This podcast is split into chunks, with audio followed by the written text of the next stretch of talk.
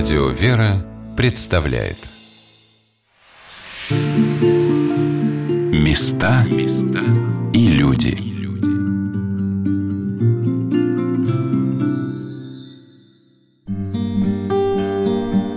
Посещение мест лишения свободы – событие малорадостное. Серые казенные постройки, под стати погода, тучи над двориком, ветрено, совсем недалеко до уныния. Но сквозь тучи прорвался лучик солнца и заблестел на куполе звонницы. Радость наполняет сердце, и окружающая обстановка становится чуть менее унылой. С вами Александр Ратников, и мы находимся в Колпинской воспитательной колонии. Как здесь, за тюремным забором, уживаются тяжкий грех и православие, говорит Владимир Иванович Ивлев – места лишения свободы. Острог, темница, оно так и звучит, да, темница. И если не будет искры Божией в местах в таких, то пиши пропало. Во что верить? Во что надеяться? Кому пойти поплакать? Где прикоснуться? Где послушать Слово Божье? Если этого не будет, если этого лишить, то нам удачи не видать. Плохо будет. Поэтому вот действует приход, ребята и крестятся у нас добровольно, по собственному разумению, по собственному желанию. Никто никогда не, не волит. Идите, вот там вот пришли волонтеры, будет литургия. Ни в коем случае. Никоим образом участие в литургии не ослабляет режим, не как-то там способствует какому-то там более легкому проживанию. Нет, это, как говорится, режим режимом, душа душой сами прихожане этого храма как-то отмечают церковные даты? Ну, конечно, у нас и постные дни соблюдают ребята, и готовятся к причастию, и готовятся к исповеди обязательно, и сами, вот еще раз повторяю, без принуждения, без какого-то. То есть это действительно они для этого созрели. А литургия у нас проводится, ну, можно сказать, каждый месяц. И смотрю, ребята как просветляются немного. Вот видишь, ага, уже и как-то мата нету. И уже думают, как бы татуировки убрать. Когда приходят новые, да, я с каждым знакомлюсь. Изучаю, вот кто что. И вот у кого статьи, связанные с насилием над личностью, убийство, причинение тяжкого вреда, повлекшее смерть, 111 такая есть часть четвертая. Покушение на половую свободу. Я очень советую этим людям идти в первую очередь, бежать в церковь, бежать и вы не найдете там оправдания своему поступку, а вот поддержку духовную. Надежду то, что не закончилась жизнь твоя. Многие считают, что все, попал в тюрьму, все, на этом все. Нет, конечно. Может быть, это действительно проведение. Нужно испытать. Я говорю, вот Бог тебе не даст больше, чем ты сможешь пережить.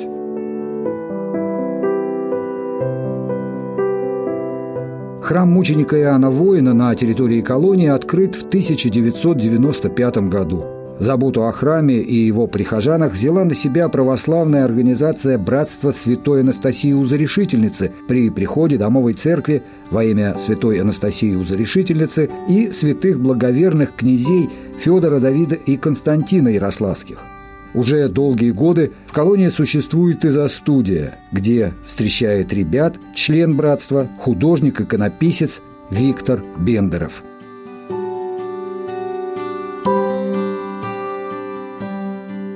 Задачи такой не ставим, а обучить рисованию во что бы то ни стало. Хотя это тоже возможно, это происходит.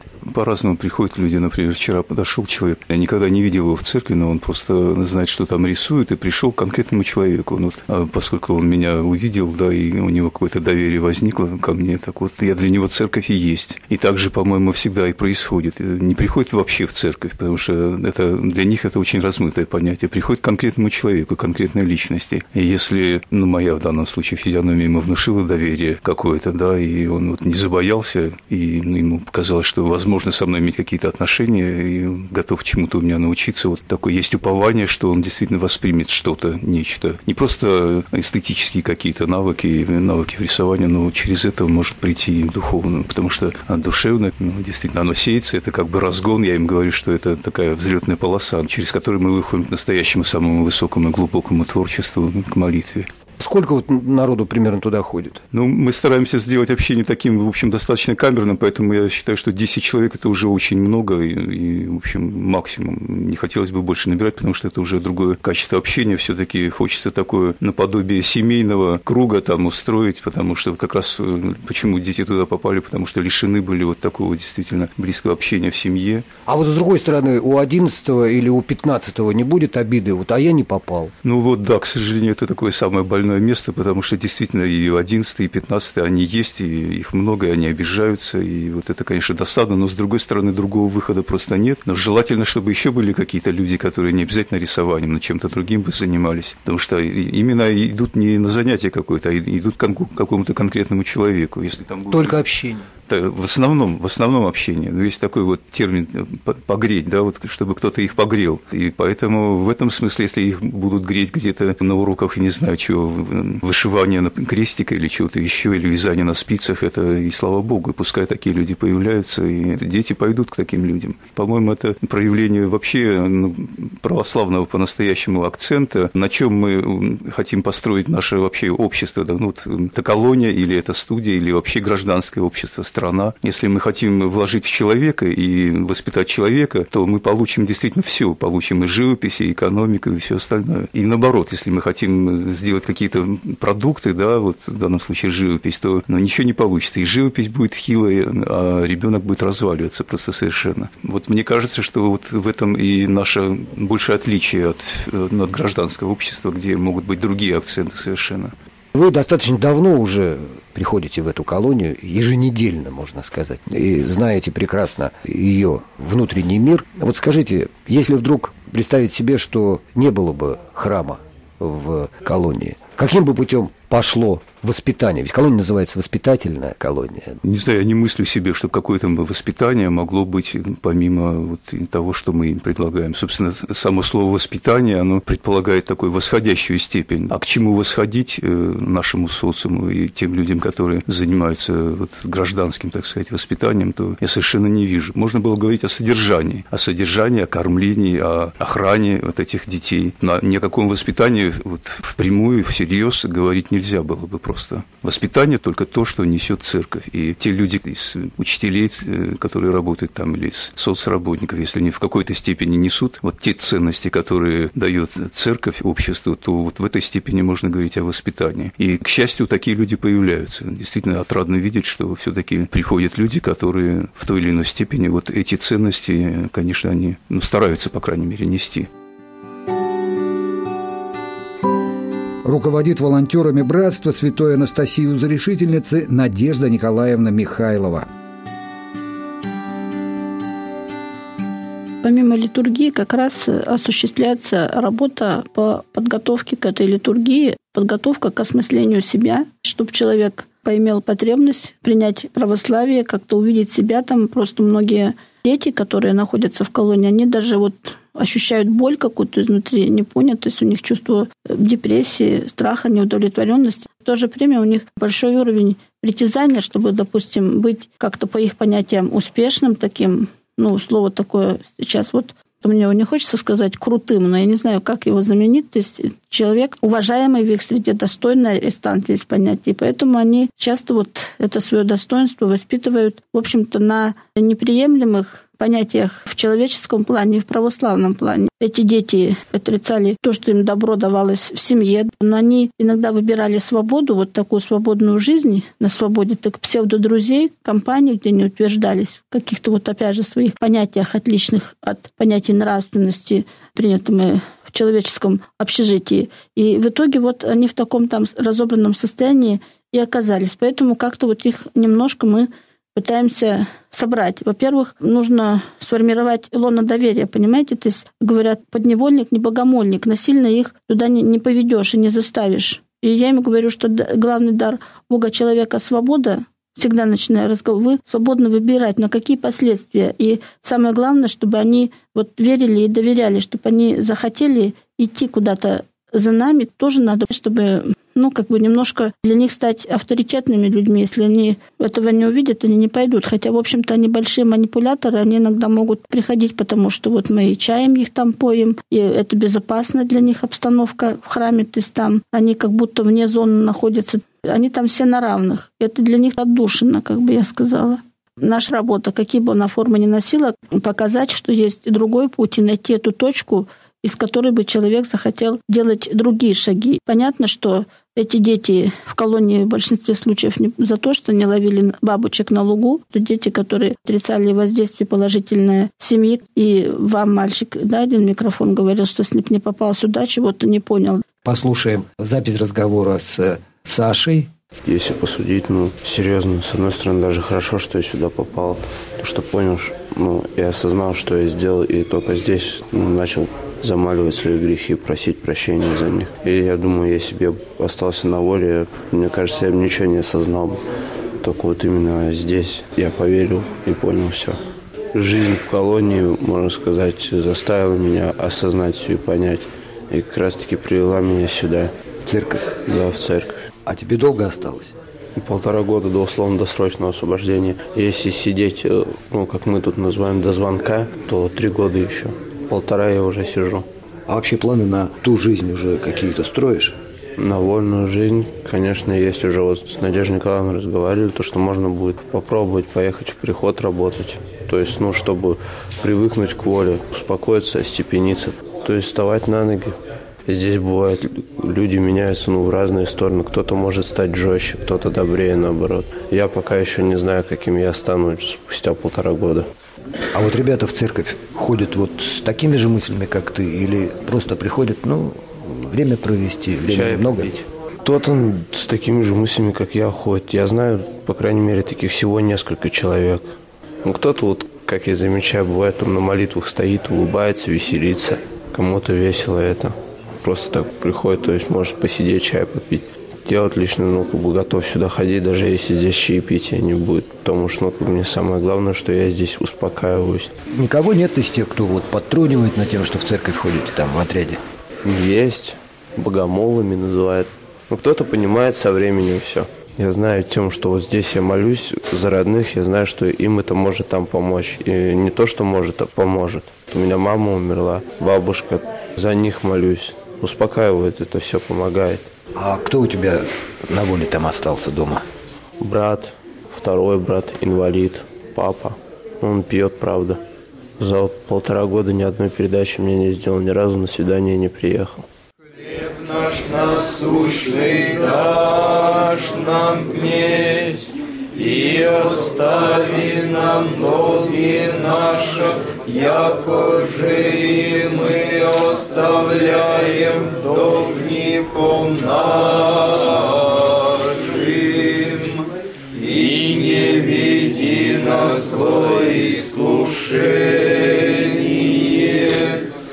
но избави нас от лукавого.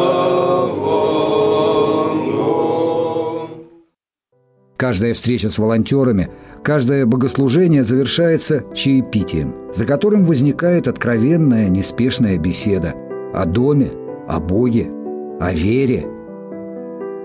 С вами Александр Ратников, мы в Колпинской воспитательной колонии, и продолжается беседа с ее начальником, полковником Владимиром Ивановичем Ивлевым. Звонится, вот это вообще наш проект такой – батюшка Александр Степанов, Надежда Николаевна, как мы строили ее, это вот буквально за один год выросло, как из-под земли звонится. И вот утром, в обед и вечером ребята звонят колокола. И утром просыпается не по команде подъем, а под звон колоколов. Сделали нам колокола, пять колоколов, ездил я в Воронеж, заказывал. И на самом большом икона семистрельная об умягчении злых сердец, что очень актуально в нашем случае. Звонится она у нас как искорка. Она украшает 70-х годов постройки. Все кирпичное, все серое, все такое, знаете, очень по-советски. А тут раз звонится. Звонница была возведена к Пасхе, и на Светлой Седмице ее и пять колоколов осветил протеерей Александр Степанов – Благословляется, освящается знамение сие крестное, благодатью Пресвятаго Духа, краплением воды сие священное, во имя Отца и Сына и Святаго Духа. Аминь. Христос воскресе смертью смерть поправ, и сущим родившим Он даровал. Благословляются, освящаются компаны сия, благодатью Пресвятаго Духа, краплением воды сия священное, во имя Отца и Сына и Святаго Духа. Дорогие братья и сестры, поздравляю всех вас со святым праздником Пасхи и с тем, что сегодня, в этот знаменательный день, у нас такое новшество в колонии. Появилась звонница, появился крест, всем видный отовсюду, со всего пространства нашей жизни здесь. Появились колокола, которые, как мы сегодня слышали в молитве на освящение колоколов, есть образ грозного голоса Божия, отгоняющего всякое зло, разгоняющего всякую нечистую силу от нас, от наших сердец прежде всего. Слышали также о образе ерехонских труб, когда иудеи, пришедшие в землю обетованную, должны были взять город Иерихон с неприступными стенами, которые взять никому не удавалось. И вот вострубили, Господь повелел им, в трубы, и звук этих труб был таков, что стены рухнули. И вот сегодня мы водружаем колокола, которые тоже должны обрушить стены. Но не будем говорить о том, чтобы обрушить стены этого заведения. Это, наверное, слишком было бы решительно. Но, во всяком случае, те невидимые стены, которые отделяют людей, которые здесь пребывают, совершившие подчас тяжкие грехи от других людей. Вот между нами, если мы христиане, не должно быть никаких стен и никаких преград. И вот колокольный звон, который будет раздаваться здесь и будет, конечно, разноситься и далеко за пределами этого нашего учреждения богоспасаемого, конечно, он будет тем знаком, той благой вестью, которая может объединить всех нас, всех людей, тех, кто здесь начальствует, тех, кто здесь служит, тех, кто здесь молится, тех, кто здесь живет. Да будем все едины, как говорил Господь, как един Он со своим Отцом и Духом Святым. Теперь звонница даже в будние дни радует всех колокольным звоном, а мы продолжаем разговор с Владимиром Ивановичем. У вас часто бывают волонтеры, которые помогают вам в вашей работе. Как вы, кстати, относитесь к волонтерам? По-разному. Так. Конечно, тоже все разные, как да. и мои воспитанники. Кого-то я на порог больше не пускаю. Вы знаете, ко мне как-то приезжали бывшие наркоманы. Ну, я не помню, с какой они организации, не буду вспоминать. И я посмотрел, послушал их и сказал, чтобы они больше не приезжали. Сидит здоровый, хорошо одетый парень на нем дорогие часы, он пышет здоровьем. И когда он рассказывает, что когда-то он в какие-то года там употреблял наркотики, что скатился на самое дно, вот что дальше было некуда, что попробовал все, и вот тут раз, и он вот все осознал и бросил. Смотрит парень, мой воспитанник, и видит перед собой здорового, красивого мужика, которого не сломила никакая там а дурь, там... да? Ой, стало быть, и не так она и страшна. А я-то, я же бессмертный. Все же дети, в детстве мы считаем, что мы бессмертные, да? Вот и все. Я говорю, ребята, нет. Я не вижу терапевтического и воспитательного воздействия со стороны вот подобной рода практики. Может, где-то это работает, но не с моей категории. На чем строится всякое воспитание? Не на «делай, как я сказал», а «делай, как я». Вот. А к чему сейчас расскажу крещение впереди. Ребята на производстве работают, захожу, говорю, так, давайте купель поставим и тело свое греховное омоем. Будете? Ну, будем там что-то. Я говорю, будете? Будем. Будем. Ну, давайте, давайте. Звоню товарищу своему, Сергей, замечательный человек. Я говорю, Сережа, у тебя там возможности есть, дай нам купель вот такую, знаете, как в банях ставят. Мы водой нальем. Он, а зачем? Да вот так и так, так. Он, слушай, а зачем тебе это нужно? А если что-то случится? А если кто-то подскользнется, упадет? А если у кого-то какое-то хроническое заболевание, да, ну, правозащитники оторвут голову. Это ЧП будет российского масштаба. Можно так раздуть все это. Поубавилось энтузиазма. Я думаю, позвоню батюшке, и пускай Господь мне через него скажет, делать или не делать. Звоню, батюшка выслушал меня. Говорит, слушай, хорошая мысль. А почему нет? Давай. И тут как прям все быстро и ладно, и складно. И нашлась не купель, а целый кубометр, вот такой бак огромный. Нашлись сходни, сами сколотили, все, приготовились. Батюшка приехал на утро, отслужил молебен. 15 человек изъявили желание купаться. Доктор двоим запретила. Но ничего, потом я им разрешил. Молебен, все красиво, все как-то торжественно, солнечное морозное утро. Ну и все, купаться. И что ж, если невозможно предотвратить, то надо возглавить. Ну, я первый. Сломал лед, она замерзла, искупался, выскочил пар от меня. Пацаны, они видят. Они видели плохое всегда, большей частью. Видели пьяных отцов, если хорошо, что отцы были. Видели друзей наркоманов, безразличных учителей, к сожалению, в школе, который повесил на него ярлык, что он идиот, да, или дебил. И весь класс про это знает. И он, знаете, аутсайдер такой.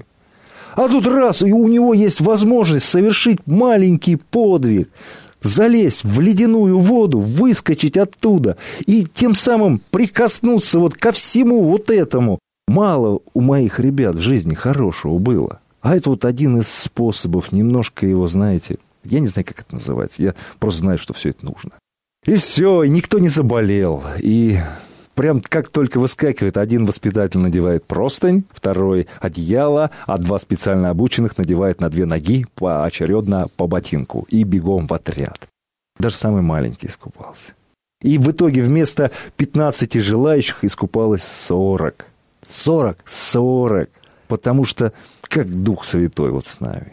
И никто не заболел? Никто не заболел. Вот видите как. Возвращаясь к вопросу о волонтерах, члены братства во имя Святой Анастасии приезжают к вам, к ребятам.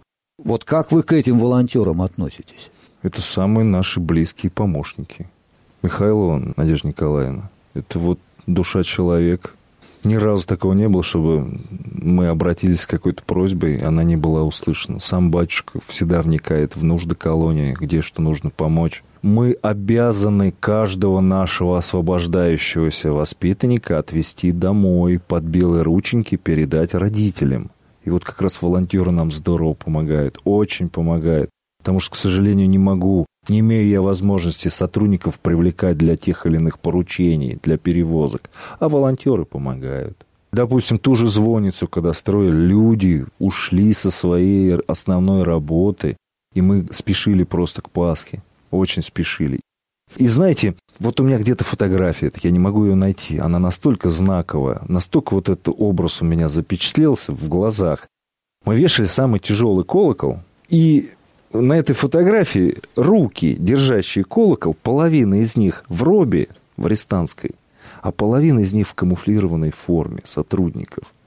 То есть мы вместе это делали, и волонтеры привязывают. Мы все, здесь нету границ, здесь нету вот этих вот, знаете, ярлыков.